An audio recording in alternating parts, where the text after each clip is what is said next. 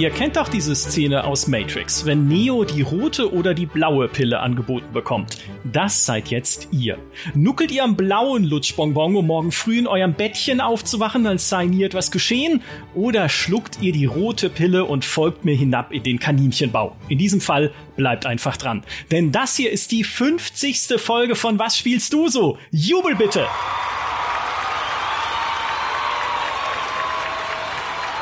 Reicht, wir sind ja nicht zum Spaß hier, sondern um hinter den Spiegel zu blicken, in das Gehirn, dem dieser Podcast sonst so wundervoll entspringt. Mein Name ist Michael Graf, ich spiele gerade meine rollige Hauskatze, lässt mich keinen Podcast aufnehmen, es sei denn, ich sperre sie raus auf den Balkon, das Spiel. Und ich darf dieses Format heute umdrehen und seine Königin Geraldine Hohmann fragen. Geraldine, was spielst du so? Hallo, seid gegrüßt. Es ist so schön, diese Frage gestellt zu bekommen. Äh, und ich habe keine Antwort darauf. Entschuldigung, ich war jetzt nicht darauf vorbereitet. Normalerweise ist das der Moment, wo ich mich zurücklehne und zuhöre. Jetzt merkst du mal, wie das ist, ne? wenn man, wenn man jetzt auf diesem heißen Stuhl sitzt und so, so ausgefragt wird. Ja, ich war gar nicht darauf vorbereitet, dass ich äh, was mitbringen muss. nee, ich spiele tatsächlich äh, dreierlei Dinge gerade und ich habe alle drei mitgebracht, weil wir heute unsere herrliche Jubiläumsfolge haben. Zum einen spiele ich gerade mal wieder Oblivion. Zum anderen spiele ich Visage und äh, zu guter Letzt spiele ich den ersten Teil Kingdom Hearts. Ihr merkt schon, das wird eine Reise in den Kaninchenbau, diesmal ja. auch eine längere. Und jetzt krallt euch kurz fest am Fell des Kaninchens und bleibt dran für ein Wort unseres Sponsors.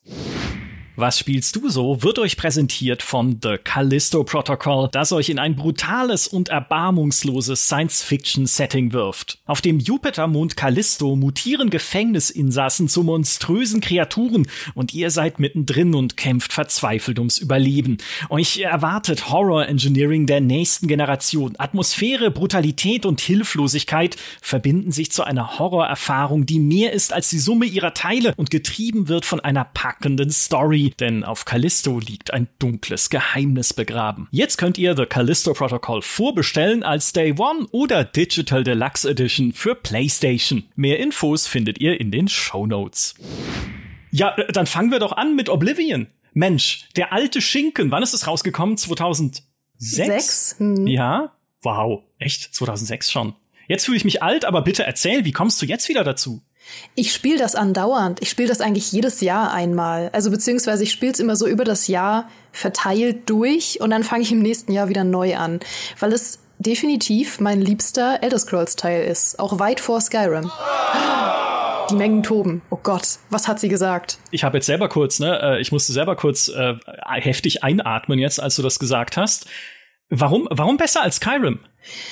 Also zwei Dinge. Ich glaube, das eine ist Geschmackssache. Das, das eine ist nämlich das Setting. Und ich weiß, dass viele das Setting von Oblivion nicht so gern mögen, weil sie sagen oder denken, dass es so dieses klassische Ritter-High-Fantasy-Setting ist, was gar nicht stimmt. Es hat nämlich tatsächlich finde ich, das abwechslungsreichste Setting von allen Elder Scrolls Teilen. Weil es spielt ja in Cyrodiil, also in der Mitte der Karte von Tamriel. Und Cyrodiil hat so von allen Seiten Einflüsse von umliegenden Ländern. Das heißt, es ist mit Abstand das abwechslungsreichste Land. Es hat zum Beispiel im Norden Brumar, was quasi fast schon Himmelsrand ist. Es hat ähm, im Süden Bravil, was ähm, einfach eine Brackwasser-Scheißstadt ist, die aber so Einflüsse von Schwarzmarsch hat, wegen dem ganzen Sumpfigen und den Agoniern und so. Das heißt, du hast eine riesige Abwechslung ähm, in diesem Setting. Und da weiß ich aber, das ist Geschmackssache. Viele mögen auch gern das, das Setting von Skyrim, was ich halt weniger abwechslungsreich finde, weil es im Grunde einfach Wikinger sind.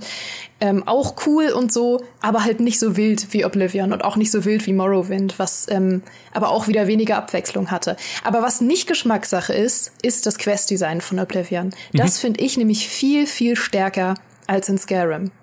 Ja, ja, die Troll, äh, die Quatsch, die die Gemäldequest, ne, mit ja. dem Troll im Bild zum Beispiel. Mit dem Trollblut und der Trolltinte, es ist fantastisch. Und meine absolute Lieblingsquest habe ich jetzt gerade wieder gespielt. Da habe ich mich gefreut drauf, seit ich angefangen habe. Das ist die Albtraumquest und der einzige Grund, warum man nach Bravil ins Brackwasser reisen sollte. Das ist nämlich auch fast die einzige Quest, die es da gibt oder zumindest die einzige, die Spaß macht. Aber es ist eben auch fast die beste Quest im ganzen Spiel, wo man, das fängt ja an als so ganz banale Nebenquest, weil man irgendwie hört, ah, es ist irgendwie so ein Typ verschwunden, irgendwie irgendwie ein guter Freund von einer dieser Argonierinnen, die in der Magiergilde arbeitet und sie sucht ihn halt und ja, es gibt halt irgendwie eine Belohnung. Und man denkt, das ist irgendwie eine total banale Nebenquest und dann fängt man die an und sie erklärt so, ja, ich habe gelogen, der ist gar nicht verschwunden. Ich weiß genau, wo er ist. Der ist nämlich in seinem eigenen Albtraum gefangen. und dann legt man sich schlafen und geht auch in den Albtraum von diesem Typen und versucht ihn da rauszuholen. Und dieser Albtraum ist dann so eine Reihe an Tests. Es ist wie so ein, ähm, wie so ein Tribunal der schlimmsten Ängste oder so. Also du musst quasi in verschiedenen Tests deinen Mut beweisen oder deine, äh, weiß ich nicht, dein Durchhaltevermögen oder so. Und es ist alles ganz, ganz abstrus, weil dieser Albtraum spielt auch dann in so einer total verzerrten Version von dem Haus, in dem du eigentlich gerade bist und in dem du mhm. eigentlich gerade schläfst. Und es greift Motive auf aus dem Spiel, aber auch in ganz verzerrten Versionen. Du kommst zum Beispiel irgendwann auch in die Arena von Oblivion. Das ist übrigens auch ein Grund, warum Oblivion fantastisch ist, die Arena. Und es ist aber alles, es, es schafft es so gut, dieses Konzept von einem Albtraum einzufangen. Und ah, es ist herrlich.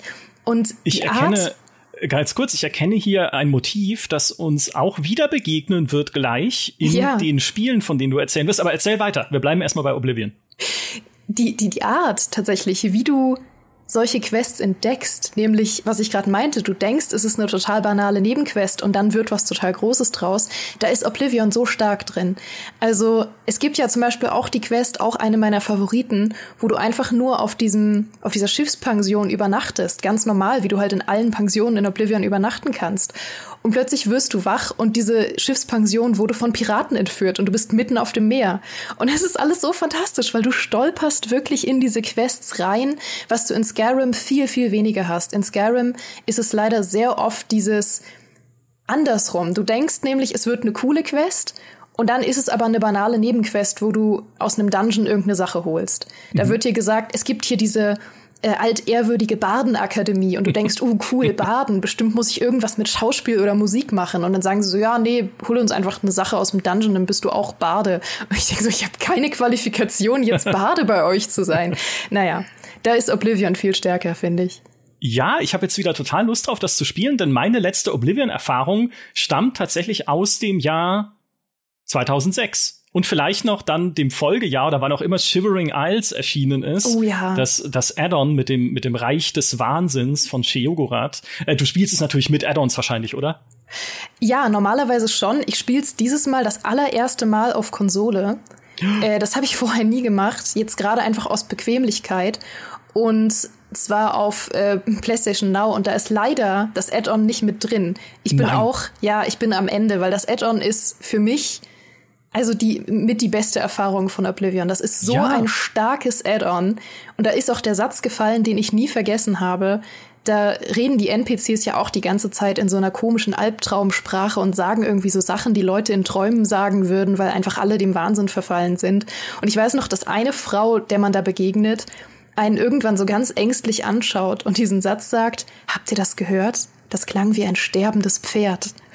Und diesen Satz fand ich so unheimlich, den habe ich nie vergessen. Ja. Oh Gott. Oh Gott. Was läuft bei Sony schief, dass es da nicht mit drin ist? Aber ne, das ist eh eine Frage, die man sich häufiger bei ganz vielen Unternehmen stellen muss. Wie ist das denn? Wie, äh, ich meine, wenn du Oblivion jetzt tatsächlich so regelmäßig spielst, wir kennen dich ja als passionierte Coolbäuerin aus Skyrim. Ja. Ist es dann auch so, dass du bei jedem neuen Durchlauf von Oblivion dir wieder eine Rolle äh, zurechtlegst, die du diesmal spielen möchtest? Ja, auf jeden Fall. Ich bin auch ganz groß in Oblivion, was so das, das tatsächliche Rollenspiel, so das Spielen von einem Charakter angeht. Deswegen, ich habe mein ganzes Inventar auch gerade zugemüllt mit Kleidungsstücken, einfach damit ich für jede Gelegenheit das passende Kleidungsstück habe. Und dann ziehe ich mir auch immer meine Reisekleidung an. Ich schnellreise auch nicht. Das ist ganz wichtig. Ich gehe natürlich ähm, aktiv auf Reisen und trage dann meine Reisekleidung, was immer dann ungünstig ist, wenn ich auf Reisen angegriffen werde und meine Rüstung nicht trage, aber da muss ich dann durch. Für das Rollenspiel. Ja, sehr gut. Das ist halt ein Satz. Ja, der, der wird erwartet. Jetzt spielst du es auf der Konsole, das heißt, Modding scheidet, nehme ich an, weitgehend aus, weil das ist ja auf der Konsole einfach nicht so der Fall. Hast du aber schon mal mit Mods gespielt oder Mods ausprobiert, auch bei Oblivion? Total rudimentär tatsächlich. Ich hab, war immer so ein ähm, Purist, was das angeht. Ich habe natürlich mir mal Quests angeschaut, äh, Quests. Ich habe ich hab immer ohne Quests gespielt. Nee, ich habe mir natürlich mal Mods angeschaut, aber ich habe einfach die originale Erfahrung irgendwie auch geliebt. Ich weiß nicht, weil ich Oblivion gespielt habe, lang bevor ich wusste, dass es sowas wie Mods gibt oder wie man die installiert. Und irgendwie bin ich dann auch nie so richtig reingekommen, weil ich wollte immer diese alte nostalgische Originalerfahrung auch mit dem schlechten Interface, die wollte ich ganz genau so beibehalten. Ja, natürlich das Interface, ja, Schwittre de l'EMW. Das ja. ist, glaube ich, nicht mehr so inzwischen, oder? Ein, ein Klassiker. Die ähm, Konsolenversion ist tatsächlich noch nicht die komplett gefixte Version. Was? Die Konsol ja, die Konsolenversion bei PlayStation Now ist tatsächlich noch die mit nicht der ganz schlechten Übersetzung, aber dem Trivische de Le, den gibt's immer noch.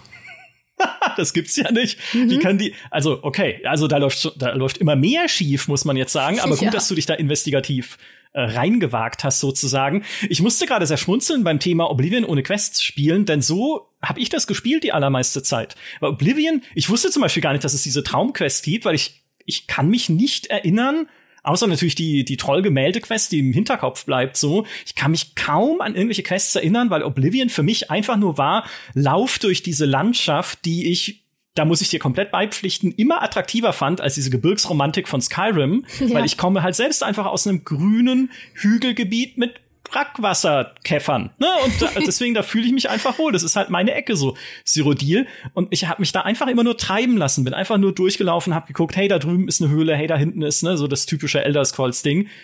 Kaum gequestet, bis aber dann man in der Hauptquest auch so weit ist und das erste Mal durch eines der Portale in diese, in die, äh, in der, hier, diese, wie heißt sie denn, diese Höllenwelt da springt und Wie denkt, heißt sie denn? Oblivion vielleicht? Ah ja, ja, richtig. Ich wollte dich nur testen natürlich. Ich, natürlich. Ich, ich, wusste das natürlich, aber äh, hast du gut gemacht. Mhm. Äh, ne, wenn du zum ersten, wenn du zum ersten Mal da reinkommst und dir dir noch denkst, oh hey geil, ja, oh cool, eine Parallelwelt, ja, durch die ich in die ich jetzt hineinschreite und dann kommst du noch mal in diese Parallelwelt und denkst, ja, hm, also hier sieht sie jetzt noch mal gleich aus, aber ja. bestimmt nur, weil es so eine Dimension des Wahnsinns ist und sie mich äh, fertig machen wollen damit. Oh, jetzt bin ich zum dritten Mal drin und sie sieht wieder gleich aus mit den mit denselben Monstern. Ähm, ist es, äh, nimmst du das inzwischen in Kauf, dass, dass diese, die, die, das Oblivion halt immer gleich ist in diesem, in diesen Höllenlevels? Ja, also ich sag mal, wenn ich es am PC gespielt habe, da kommt ein Geständnis. Ich habe es zwar selten mit Mods gespielt, dafür aber manchmal mit Cheats. ähm, ich habe dann manchmal mir gedacht, ich habe das jetzt so oft gemacht. Ne? Ich war jetzt, wenn ich alles zusammenrechne, bestimmt schon in 100 Oblivion-Portalen. Ich kann mir das jetzt gönnen zu cheaten. Und dann habe ich manchmal einfach die ähm, Schwerkraft ausgestellt und bin einfach zum Turm hochgelaufen durch cool. die Luft mhm. und habe einfach ähm, die Quest beendet, weil ich dachte mir, was soll's. Man gewinnt ja da auch so wenig irgendwie. Das kann ich jetzt an der Konsole natürlich auch nicht machen. An der Konsole habe ich aber auch fast noch gar nicht die Hauptquest gespielt, einfach weil ich mir gerade meine liebsten Nebenquests rauspicke und die einfach noch mal alle durchspiele. Deswegen mal schauen, ob ich mich da jetzt noch mal durchquälen kann, weil ja. es ist natürlich nicht perfekt, was die Quests angeht, auf gar keinen Fall. Oblivion hat auch sehr langweilige Dungeons mitunter. Aber man hat viel weniger den Zwang, in diese Dungeons reinzugehen, weil die viel seltener mit den Quests tatsächlich verknüpft sind als in Skyrim. In Skyrim sind diese Dungeons immer mit den interessanten Quests verknüpft und das macht mich wahnsinnig.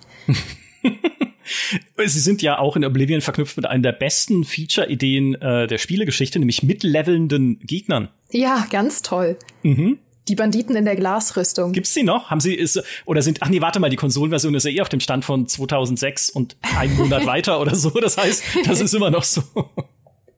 Ja, ja, ich ja, leider. Ähm, es, ich meine, es hat seinen Charme. Oblivion ist ein ganz furchtbar krudes Spiel manchmal. Also das will ich überhaupt nicht, äh, will ich überhaupt nicht vertuschen. Aber das liebe ich ja daran. Ich liebe die schlechte Übersetzung. Ich liebe die Banditen in der Glasrüstung. Und ich liebe die furchtbaren Oblivion-Dialoge, die man so herrlich verarschen kann. Das ist alles Teil der Erfahrung für mich. Ja, ich kann das komplett nachvollziehen. Auch die Musik und einfach nur sich ja. treiben zu lassen in dieser Welt. Es ist wundervoll. Letzte äh, kritische Frage, die ich stellen muss. Hast du eine Pferderüstung? Nein, ich habe keine Pferderüstung, auch nie gehabt. Okay, bestanden. Wir kommen zum nächsten Spiel und ich habe schon gesagt, ihr werdet ein Motiv daraus in dieser Albtraum-Quest aus Oblivion wiedererkennen. Das ist nämlich Visage. Ein äh, ich habe ich spiele sowas einfach nicht. Ich, ich habe ich hab mir nur die Trailer angeguckt und schon gedacht, ha, das lasse ich mal Geraldine. Es ist ein First-Person psychologisches Horrorspiel, also aus der aus der Ego-Perspektive. Wow, okay, also äh, wie ist es denn so? Ja, ähm, ganz entspannt würde ich sagen. Nee, es ist tatsächlich das unheimlichste Horrorspiel, was ich bis heute gespielt habe. Okay, das ist ein Wort. Ja, ja. Da, was macht das? Also, ja, okay, warum? Äh, ich kann an der Stelle sagen, ich spiele das zusammen mit der Kollegin Natalie. Ähm, immer wenn wir uns treffen, dann spielen wir das äh, quasi auf ihrer Couch zusammen. Und ich kann sagen, dass ich bisher, ich will an der Stelle ehrlich sein, noch sehr wenig den Controller gehalten habe. Weil ich das sehr oft sie machen lasse. Ähm, wir haben das so ein bisschen, wir haben da eine, eine Variante gefunden, mit der wir gut klarkommen. Sie hält den Controller und ich halte die Komplettlösung. Oh. Denn mhm. man kann dieses Spiel fast nicht ohne Komplettlösung spielen. Und ah, okay, erstmal zu der Frage, was es so unheimlich macht. Es ist ähm, in Reminiszenz entstanden an die PT-Demo. Ah. Es sieht nämlich auch sehr stark danach aus. Es hat übrigens eine ganz fantastische Grafik. Also ich bin jedes Mal wieder mindblown, wenn ich das anwerfe es hat wirklich eine ganz, ganz krasse, fast schon fotorealistische Grafik. Ähm, nicht unbedingt bei den Charakteren, aber was dieses Haus angeht, es spielt die ganze Zeit in diesem einen Einfamilienhaus, wie eben auch PT. Und man läuft in der First Person durch dieses Haus und spielt mehrere Story-Kapitel, die man am Anfang quasi triggert. Also man kann diese Kapitel in einer völlig willkürlichen Reihenfolge spielen, weil sie werden durch Aktivitäten ausgelöst, die du in diesem Haus machst. Okay. Wenn du zum Beispiel am Anfang einen bestimmten Gegenstand aufhebst, zum Beispiel einen Gehstock oder so, dann triggert das ein bestimmtes Story-Kapitel. Und jedes Story-Kapitel beschäftigt sich mit einem anderen Hauptcharakter, also mit einer Figur, die in diesem Haus gestorben ist. Und äh, diese Figur verfolgt dich dann im Laufe dieses Kapitels die ganze mhm. Zeit. Mhm, mh. Also man kennt es, so der eine Charakter, der einen immer verfolgt, klassisches Slenderman-Prinzip. Nebenbei muss man aber wirklich verdammt schwierige Rätsel lösen, die teilweise so krude sind, dass man wirklich einfach nicht darauf kommen würde, was man machen muss. Dieses Haus ist auch so riesig und, und man verliert ständig die Orientierung. Und ich möchte an der Stelle mal einen Abschnitt vorlesen aus der Komplettlösung, damit man mal eine Vorstellung hat, was man da teilweise machen muss. Es ist, gibt leider nur die englische Komplettlösung, deswegen äh, verzeiht mir mein, mein schlecht akzentuiertes Englisch. Aber ich möchte das einmal vorlesen. Go back outside of the garage via the door that leads back to the hallway. Start off by going into the living room and smash the mirror in there. Don't go inside yet. Go back down the hallway toward the den, then smash the mirror at the end of the hall. Enter the den area, then move up the stairs and enter the progress room. Smash the mirror on the right wall of the progress room. Enter the bloody room with the baby fetus in the middle, then take the glassware from the baby and leave. Äh, da steckt sehr viel drin, möchte ich sagen. Ich, ich habe mitgenommen, ich muss drei Spiegel zerschlagen mhm. und es gibt einen blutigen Raum mit einem Fötus, den man dann mitnehmen darf. Ja, und das Kuriose ist ja, dass du ständig den Auftrag kriegst, irgendeinen Spiegel zu zerschlagen, aber nicht durchzugehen, sondern stattdessen wieder ans andere Ende des Hauses zu gehen und einen anderen Spiegel zu zerschlagen. Und es, ich vertraue mir, wenn ich dir sage, es gibt keinen Hinweis in diesem Spiel, warum man das machen muss. Mhm. Und das ist einerseits natürlich eigentlich mieses Game Design und andererseits irgendwie genial, weil man hat ständig das Gefühl, tatsächlich in so einem komplett wirren Albtraum gefangen zu sein und keine Ahnung zu haben, was man machen muss und warum man das alles macht und wirklich nur eine vage Idee von der Story zu haben über Stunden.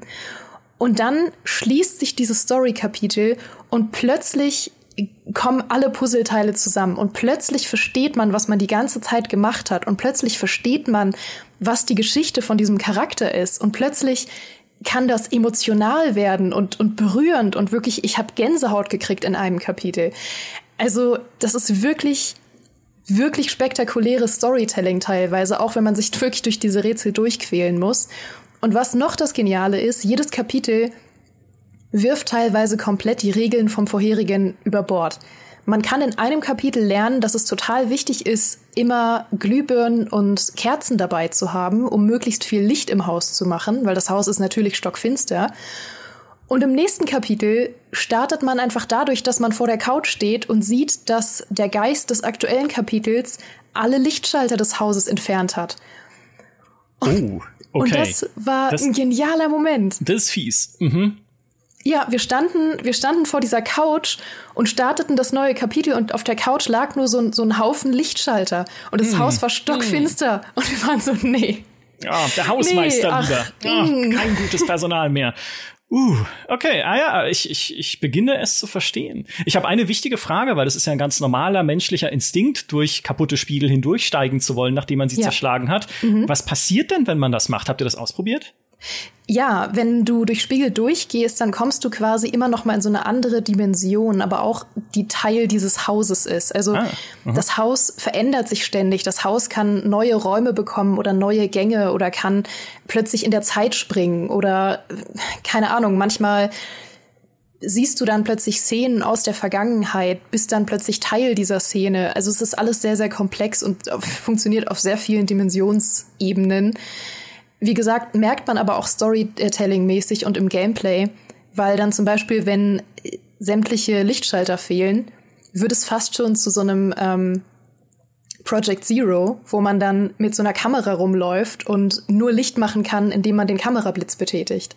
Und natürlich gibt es dann Momente, wo man dann so einen Gang fotografiert und blitzt und blitzt und blitzt und plötzlich durch die Kamera am Ende des Ganges einen Geist stehen sieht. Und das ist, oh, es ist herrlich, aber auch furchtbar fantastisch. Während du das erzählst, hat hier albtraumhafter Regenfall begonnen bei mir. Ich weiß nicht, ob ihr das hören könnt. Ich glaube wahrscheinlich nicht, weil es mein Mikro schluckt. Aber es passt sehr gut. Es passt sehr gut in diese Atmosphäre. Ich habe Angst jetzt. Eine Frage noch, was ich im Trailer gesehen habe, ist, dass man manchmal auch mal eine Axt oder einen Vorschlaghammer in der Hand hat. Bist du denn da, also bist du denn bewaffnet oder ist es auch so typisches, äh, ich bin wehrlos und werde verfolgt Horrorspiel? Meistens nicht. Also den Vorschlaghammer hat man zum Beispiel primär, um die Spiegel zu zerschlagen. Ah, ja, natürlich. Ja, ja.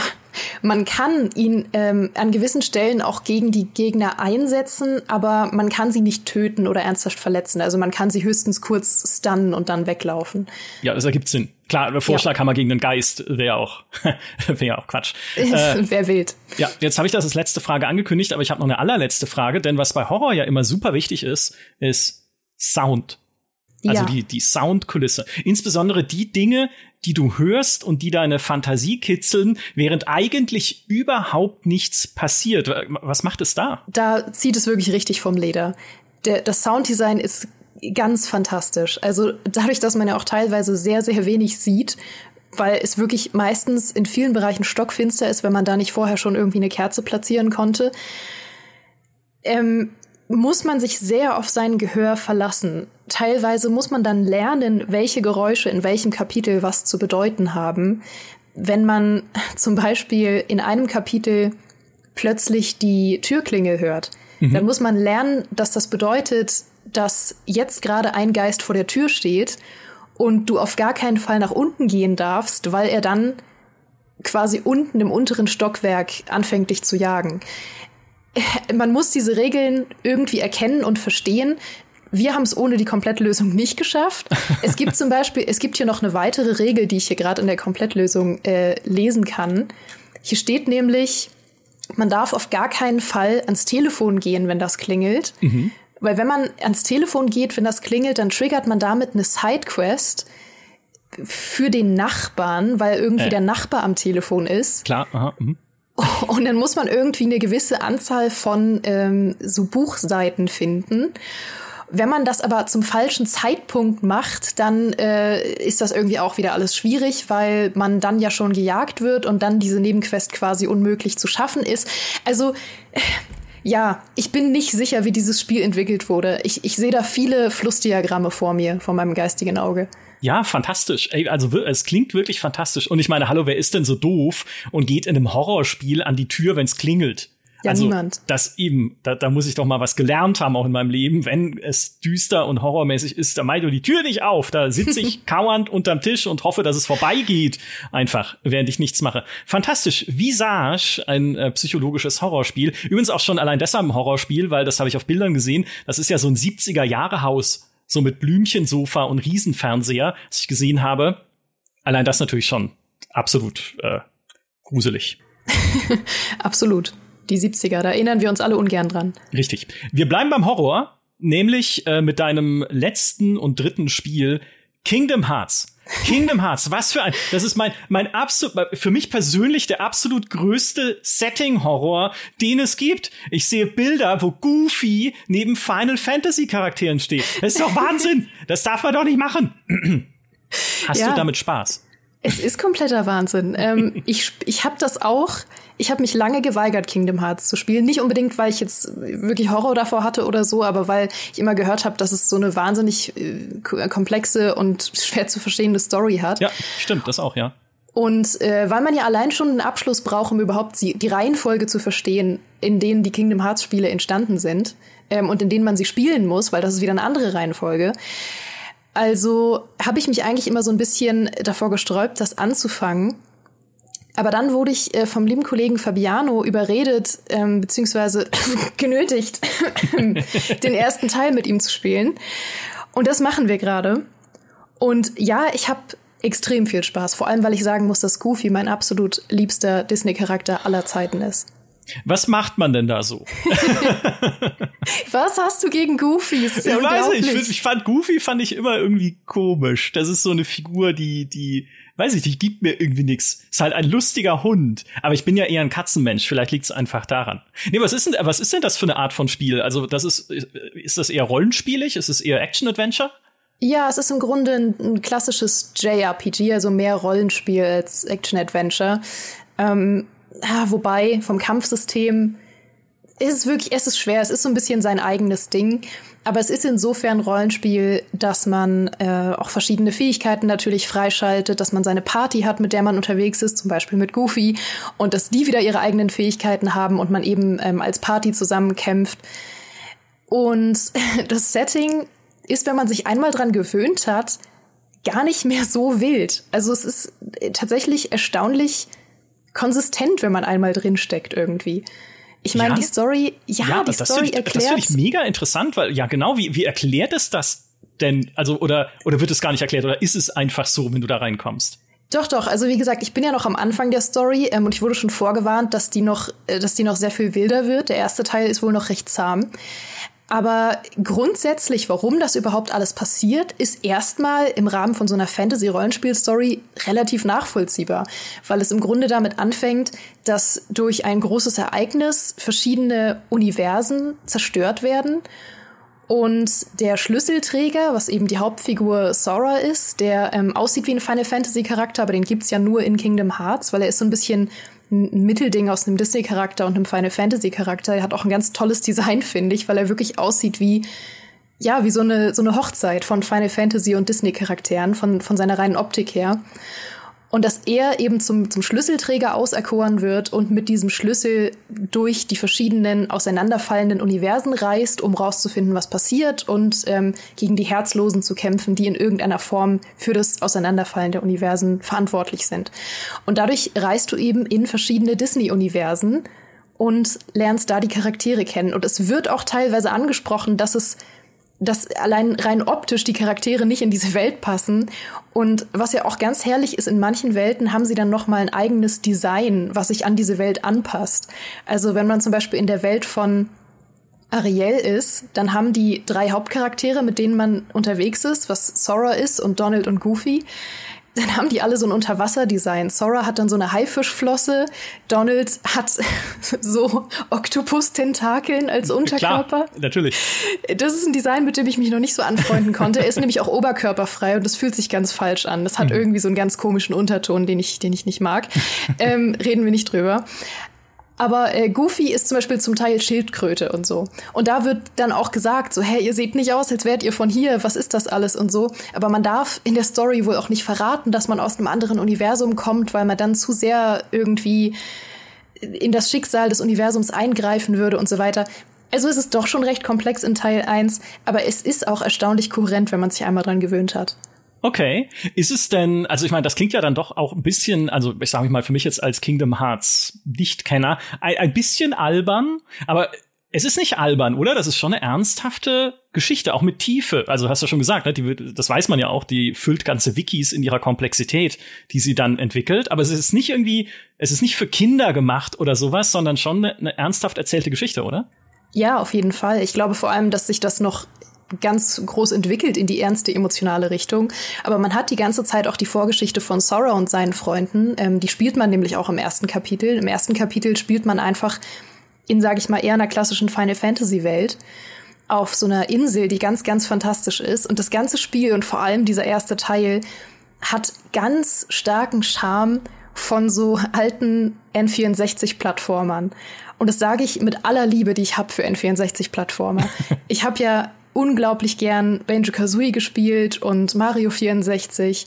Und die hatten halt beide diesen Flair von, du hast deine Hub-Welt, du hast aber eben auch diese verschiedenen Themenwelten, in die du dann reinhüpfst und da deine, deine Aufgaben machst. Und ein bisschen so funktioniert Kingdom Hearts, ja. Nur vom Gameplay halt sehr viel komplexer und von der Story sehr viel komplexer. Aber du hast diesen Charme von, eigenen Welten, die alle so ein Thema haben und von deiner Anfangswelt, von dieser Insel, auf der du rumläufst. Und ich habe richtig das Gefühl gehabt, boah, als Kind wäre ich ausgerastet, dieses Spiel zu haben. Also, weil das einfach mit den, die, die Welten mit so viel Charme und Liebe fürs Original teilweise umsetzt, manche sind stärker als andere. Meine Lieblingswelt ist zum Beispiel die Nightmare Before Christmas Welt, also Halloween Town, mhm, weil cool, da läuft okay. auch die ganze Zeit in Dauerschleife so eine Version von This is Halloween mhm. und das ist herrlich. und ähm, noch eine ganz tolle Welt ist auf jeden Fall die von Peter Pan, weil man dann die ganze Zeit auf ähm, diesem Piratenschiff ist und dadurch hat man die ganze Zeit Abwechslung und es wird nie langweilig, weil man immer wieder neuen Input bekommt und neue Story-Schnipsel und neue Charaktere. Und es ist auch so spannend zu sehen, wie diese Disney-Charaktere teilweise vielleicht untereinander interagieren würden, wenn sie sich kennen würden. Oder wie sie in völlig absurden Situationen reagieren würden, die eigentlich überhaupt nicht zu ihnen passen. Also zum Beispiel, was, wie würden denn die Disney-Prinzen alle reagieren, wenn man all ihre Prinzessinnen entführen würde? Wer würde aufstehen und sagen, das geht so nicht? Du darfst mal raten, wer das wäre. Ah ja, natürlich, Disney-Prinzen ist ja mein Spezialgebiet. Ja. Äh, ich sage jetzt einfach Aladdin. Nein, der leider nicht. Man ist natürlich auch in der Welt von Aladdin unterwegs und äh, das ist übrigens ganz herrlich, weil es ist immer ganz unklar, in was für zu was für Zeitpunkten man quasi in diese klassische Disney-Story reinhüpft. Und man ist in der klassischen Aladdin-Story zum Beispiel drin ähm, und die beginnt so irgendwie in dem Zeitraum, wo Aladdin die Wunderlampe gefunden hat. Und er benutzt seine drei Wünsche in der Kingdom Hearts-Version für komplett bescheuerte Situation. er verschwendet die einfach komplett. okay. Also, er sagt an allerdings er sagt, Depp, also ja, er ist in Kingdom Hearts ist er ein Idiot, wirklich. Er sagt an einer Stelle ist man umringt von so drei Herzlosen, also wirklich kompletten Standardgegnern, die man zu dem Zeitpunkt schon hundertfach besiegt hat. Und sein erster Wunsch ist einfach, ja, besiegt die drei Herzlosen. Und man steht so daneben und denkt, Aladdin, das hätte ich auch machen können. Dafür musst du nicht deinen, einen deiner drei Wünsche irgendwie verschwenden. und sein zweiter Wunsch ist, als dann Jasmin entführt wird, äh, da steht man vor ihr, sie wurde entführt von Jafar und man steht vor der Szene und er sagt, sein zweiter Wunsch ist, bring mal Jasmin hier rüber, bitte. Ich denke mir, das hättest du doch wirklich besser formulieren können. Vor allem, sie wird dann wieder entführt. Man denkt sich so, du hättest, du hättest das wirklich ein bisschen, sie war nicht in unmittelbarer Gefahr. Du hättest diesen Wunsch auch noch fünf Minuten länger überdenken können, statt zu sagen, bring sie mal hier rüber, wonach sie direkt wieder entführt wird. Also, es ist alles ganz schlimm traumhaft. Wer ist denn dann äh, der Prinz, der, der aufsteht, wenn alle entführt werden? Natürlich das Biest aus Die Schöne und das Biest. Ah, das ist romantisch. Das ja. ist ja schön. Ja. Umgekehrt wäre es auch cool, wenn alle Prinzen entführt werden würden mal, ne, um ein bisschen so mit den Erwartungen zu brechen und ja. dann die Prinzessinnen sie retten müssten. Aber es gibt Herrlich. ja noch ganz viele Teile von Kingdom Hearts und jetzt schreibt ihr gerade schon euren Kommentar hier unter diesem Podcast. Gibt's doch! Das ist die Story von Kingdom Hearts 3 Remaster 15 Einhalb 7. hoch zwei. genau, also wer weiß, wer weiß, äh, was noch kommt. Was ich gerade für einen Hintergedanken noch hatte, als ich Aladdin gesagt habe, den ich da noch nicht hatte, aber ich tue jetzt so, als wäre es die ganze Zeit schon meine Ultima Ratio gewesen, hinter diesem Namen ist, dieser Gedanke, wenn man ja da durch unterschiedliche Universen oder durch unterschiedliche Settings reist, ändert sich denn dann je nach Setting auch das Gameplay? Weil was halt super cool wäre, äh, jetzt für mich, wenn ich mir so drüber nachdenke, vielleicht wäre es auch nicht cool, aber wenn ich halt in dieses Aladdin-Setting reise, dann kann es ja auch so eine Art Prince of Persia dann eher sein, wo halt mehr mit Klettern und Zeit zurückdrehen ist. Nicht, dass es viel mit Aladdin zu tun hätte, aber so, dass sie halt bisschen die Spielmechanik variieren, je nach, je nach Setting, in dem man sich bewegt. Ist das so oder ist es dann doch eher immer das Gleiche? Ähm, so ein Mittelding. Ich, ich kann mir vorstellen, dass es in weiteren Teilen, der erste ist ja nun wirklich auch schon sau alt, in weiteren Teilen noch mehr sich in die Richtung bewegt. Ähm, es ist an sich recht straightforward, weil du einfach immer deine, deine Kämpfe gegen die Standardgegner hast und am Ende irgendwie ein oder zwei Bosskämpfe. Ähm, es variiert sich aber insofern, dass die Level sich halt schon unterscheiden darin, wie sie aufgebaut sind. Also dass zum Beispiel das Tarzan-Level natürlich viel mit Springen und Klettern zu tun hat. Und auch insofern, dass du eigentlich in jeder Welt eine Spezialfähigkeit bekommst, mit der du dann was Bestimmtes lösen kannst. Also in der Alice im Wunderland-Welt zum Beispiel kriegst du natürlich die Fähigkeit, dich zu schrumpfen oder größer zu machen, wie man es aus der Story kennt. Oder in der Peter Pan-Welt kriegst du die Fähigkeit zu fliegen. Das heißt, insofern variiert sich das Gameplay schon so ein bisschen, aber da ist auf jeden Fall noch Luft nach oben. Ja, auch da wieder die Kommentare jetzt schon anschreiben. Ja, aber im, dann im 27. Teil wird das doch. Äh, Stichwort 27. Teil. Jetzt hatte ich ja Fabiano gezwungen, das zu spielen quasi. Ja. Äh, wirst du es denn jetzt weiterspielen? Also hast du jetzt diesen Ehrgeiz entwickelt zu sagen, okay, jetzt spiele ich die Kingdom Hearts Serie in der korrekten historischen Reihenfolge durch? Ja, total. Cool. Ich bin tatsächlich, ich habe gerade eine Riesenbegeisterung dafür. Also wir spielen es tatsächlich immer noch auch zu zweit ähm, durch und man merkt, ich habe eine Vorliebe dafür, mich mit Leuten aktiv zu treffen und Sachen zu zweit zu spielen, die auch nicht eigentlich für Koop gedacht sind. Ja. Aber das mache ich total gern, weil so habe ich angefangen, Spiele zu spielen. Ich habe angefangen, Spiele zu spielen, indem ich meinem großen Bruder zugeguckt habe, wie er Banjo Kazooie gespielt hat, als meine Hände noch zu klein waren, den N64-Controller zu halten. Und ich glaube, deswegen habe ich so eine unglaubliche Liebe dafür, Spiele mit Leuten zusammenzuspielen oder auch Leuten einfach zuzuschauen, wie sie was spielen oder den Controller zu wechseln oder so, weil so bin ich zu Spielen gekommen. Ah, das kann ich sehr gut nachvollziehen. Äh, so habe ich auch meine gesamte Schulzeit über immer gespielt, weil damals gab es noch keinen Multiplayer am PC oder keinen zumindest nicht viele Spiele mit Splitscreen-Multiplayer, deswegen war es meistens so, dass ich spiele und meine Freunde saßen neben mir und mussten mir dabei zuschauen. Es war eigentlich wie Let's Play. Ne? Also ja. eigentlich wie Let's Play, nur ohne Video dazwischen, sondern ich habe direkt erzählt, was ich gerade mache. Das heißt, äh, ich kann das, kann das sehr gut nachvollziehen. Als wir dann Need for Speed im Splitscreen gespielt haben, Multiplayer gegeneinander, einer als Raser und einer als Polizist, der den Raser jagt, da wurde es dann ein bisschen blöd, weil man konnte ja immer sehen, was der andere macht. Nichtsdestotrotz äh, sehr nachvollziehbar für mich. Kingdom Hearts. Das war unser drittes Spiel und eine extra lange Folge. Die 50 von ja. Was spielst du so? Mein Gott, wer hätte gedacht, dass wir eines Tages hier zusammensitzen und die 50. Folge zusammen aufnehmen? Ja, ich natürlich. Ich werde jetzt, ich auch. Pass auf, ich werde jetzt, ich werde jetzt noch mal versuchen. Ähm, wir hatten das ja schon mal in irgendeiner anderen Podcast-Folge, dass es unmöglich für mich ist, so ein, so ein Partytrötengeräusch zu machen. Ja. Ich finde aber jetzt ist der Moment gekommen, deswegen versuche ich es noch mal. Und wenn es ganz schlecht ist, dann schneiden wir ein Partytrötengeräusch drüber, okay? Mhm. Pass auf. Ja, 50. Folge. Ich fand das super. 9 ja? von 10. Ja, würde, ja, würde erneut tröten. So. Ja, so, also, man, da erkennt man doch den Unterschied überhaupt nicht zwischen dem, was du nee. gemacht hast, und so einem seelenlosen äh, Stock-Footage-Geräusch, was wir jetzt aus dem Internet ziehen könnten und da drüber legen. Ich finde, das war dem Anlass angemessen. Ich hoffe, äh, es war auch eurem Hörvergnügen angemessen, dass wir dieses Mal eine etwas längere Folge gemacht haben, um ins Gehirn von Geraldine zu reisen. Ich fasse noch mal vielleicht bisschen die Motive zusammen, die wir heute entdeckt haben. Äh, erstens Oblivion. Ähm, da muss man, glaube ich, gar nichts weiter zu sagen. Das ist einfach dein Spiel. Also so kenne ich mhm. dich auch hier aus allen Gesprächen, die du führst mit mir oder allen anderen. Oblivion ist immer mit dabei. Das ist immer, das ist immer ein Thema. Äh, wir reden sehr viel über psychologische Horrorparallelwelten sowohl in Quest in Oblivion als auch in Visage. Also auch da ne, ein Motiv, das sich bei dir von Spiel zu Spiel zieht, bis hin zu Kingdom Hearts, das ja auch eine, zumindest für mich, Horror-Parallelwelt ist, aber halt auch äh, sehr schön erzählt und sehr fantasievoll. Und ich glaube, dass das Fantasievolle ist bei all diesen Spielen halt ein, ein sehr wichtiges und bestimmendes Element, wie Kingdom Hearts mit den Universen spielt, wie Visage mit deiner Fantasie spielt, was halt da alles passiert. Auch in der äh, Horror ist ja immer im Kopf, ne? was auf dem Bildschirm ist, ist ja völlig egal, wenn da Slenderman zu sehen ist. Der Horror ist in meinem Gehirn und was ich mir vorstelle, was jetzt gleich passiert. Also auch da ein, ein fantasievolles Spiel und natürlich die ganz fantastischen Quests, die in Oblivion stehen äh, stehen, ja, die in Oblivion drin stehen, stehen so die, rum, die in Oblivion rumstehen und die auch sehr fantasievoll gestaltet sind. Das wäre so meine, das ist meine Psychoanalyse jetzt deines Spielverhaltens. Fantasievolle Spiele.